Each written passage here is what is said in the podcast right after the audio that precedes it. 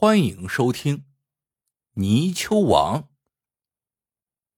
俗话说：“一招鲜，吃遍天。”阳明湖畔有家古香古色的湖景大酒楼，当家大厨叫刘一手，今年五十多岁，生于烹饪世家。他有一道招牌菜——泥鳅拱豆腐，凡来这里吃过的，都对这道菜那是赞不绝口。这道菜的做法也很特别，先得从市场上买来鲜活的泥鳅，放入玻璃缸中，用鸡蛋清喂养，每天换水，待其吐故纳新，体表颜色变浅的时候再捞出，然后再放入有适量清水的锅里，用小火慢慢加热。泥鳅先在锅里畅游，随着温度升高，便在水里团团打转。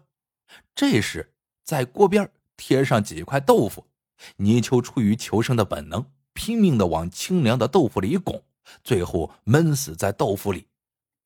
只在外面留一小截尾巴，稍后加上汤调味，收拢汤汁，勾薄芡，在围边点缀即成。此菜是妙趣横生，原汁原味，清爽嫩滑，明油亮芡，做工讲究，是堪称经典。这一天，刘一手正在菜市场上转悠，突然手机响了，接起一听，是经常给他送水产的王麻子打来的。只见王麻子在电话里激动的说：“刘师傅，我这里发现了一个宝物。什么宝物？一条泥鳅王，可大了！你要不要过来看一看？”刘一手心生好奇，赶紧带着徒弟阿强赶到了王麻子那个村。一进村，刘一手就发现村头的大池塘边围着不少人，塘水已经抽干，只见中央低洼处还有一片水，一条黑不溜秋的大家伙正现出半截身子，在水中一动不动，警惕的注视着周围。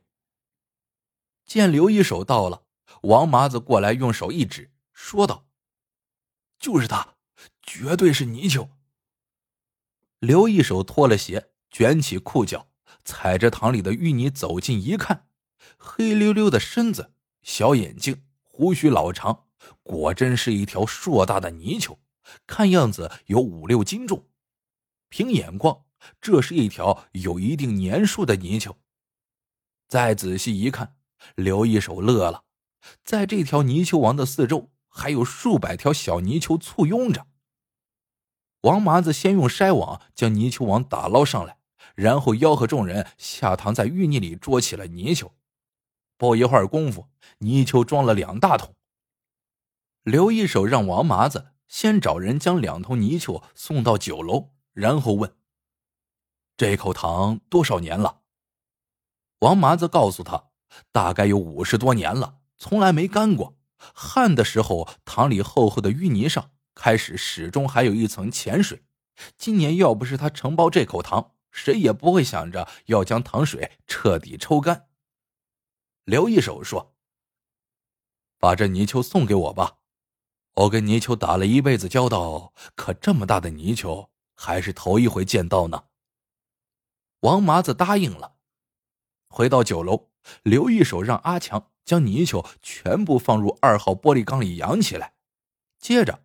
他又将那条泥鳅王放进桶里，暂时养起来。这么大的泥鳅，他还没有想好怎样处理。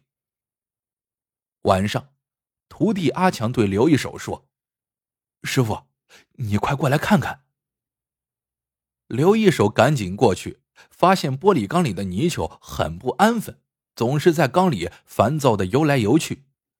鸡蛋清进去，所有的泥鳅都是不理不睬。后来。有个别的泥鳅刚想吞食，立马遭到其他泥鳅的攻击。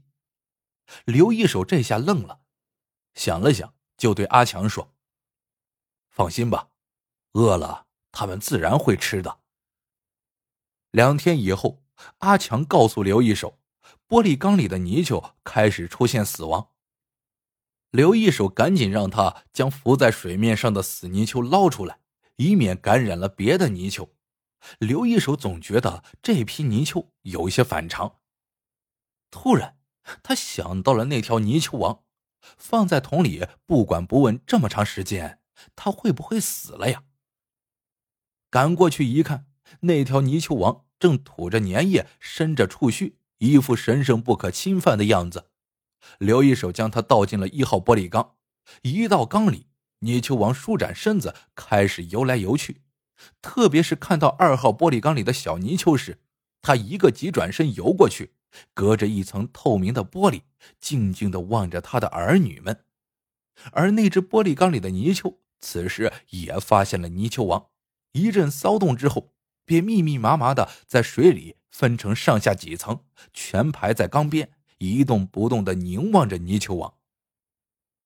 看到这一幕，刘一手灵机一动。随手摸了个鸡蛋，将蛋清慢慢的倒入到了泥鳅王的缸里。泥鳅王没有动静，直到蛋清流到了他的面前，才用触须碰了碰。然后他围着蛋清转了个圈，又回到了玻璃边，依然和他的儿女们眼睛相对。突然，他尾巴一扭，姿势优美的在缸里翩翩起舞。他一边游一边上下捕食在水里流淌的蛋清。二号玻璃缸中的小泥鳅们开始伸长触须，嘴唇微动。刘一手让阿强端上蛋清，果不出所料，小泥鳅们争相上前吞食起蛋清来。刘一手终于松了一口气。一段时间之后，这批泥鳅开始派上用场。当刘一手开始从玻璃缸里捞泥鳅的时候，泥鳅王在一号玻璃缸里急速的游动，时不时的凌空窜起，溅起阵阵水花。最后一次，他竟然一跃老高，险些落到地上。用野生池塘里的泥鳅做的菜，果然大有不同。泥鳅的躯干从豆腐中间呈拱形绽开，成型非常好，用筷子轻轻一挑，骨架和肌肉即可分离，口味纯正鲜美。客人们都说，刘一手的这道菜已经做到了登峰造极的地步了。但不知怎的，面对客人的夸奖，刘一手心里却始终高兴不起来。为了不让泥鳅王看到这悲情的一幕幕，刘一手将他转移到了另一个地方。谁知，没隔几天，他又遇到了新的情况。这一天。又有客人来点泥鳅拱豆腐，水温上来的时候，锅里的泥鳅沿着锅边团团打转。刘一手适时的贴起豆腐，盖上锅盖。几分钟之后，等他掀开锅盖一看，他惊呆了：锅里的泥鳅全都没拱豆腐，而在水里活活烫死了。刘一手做这道菜近三十年，从来没有遇到过这种情况呀。他让阿强捞出一批泥鳅再试，这回刘一手不敢有丝毫的马虎，对水温和火候的估算更是慎之又慎。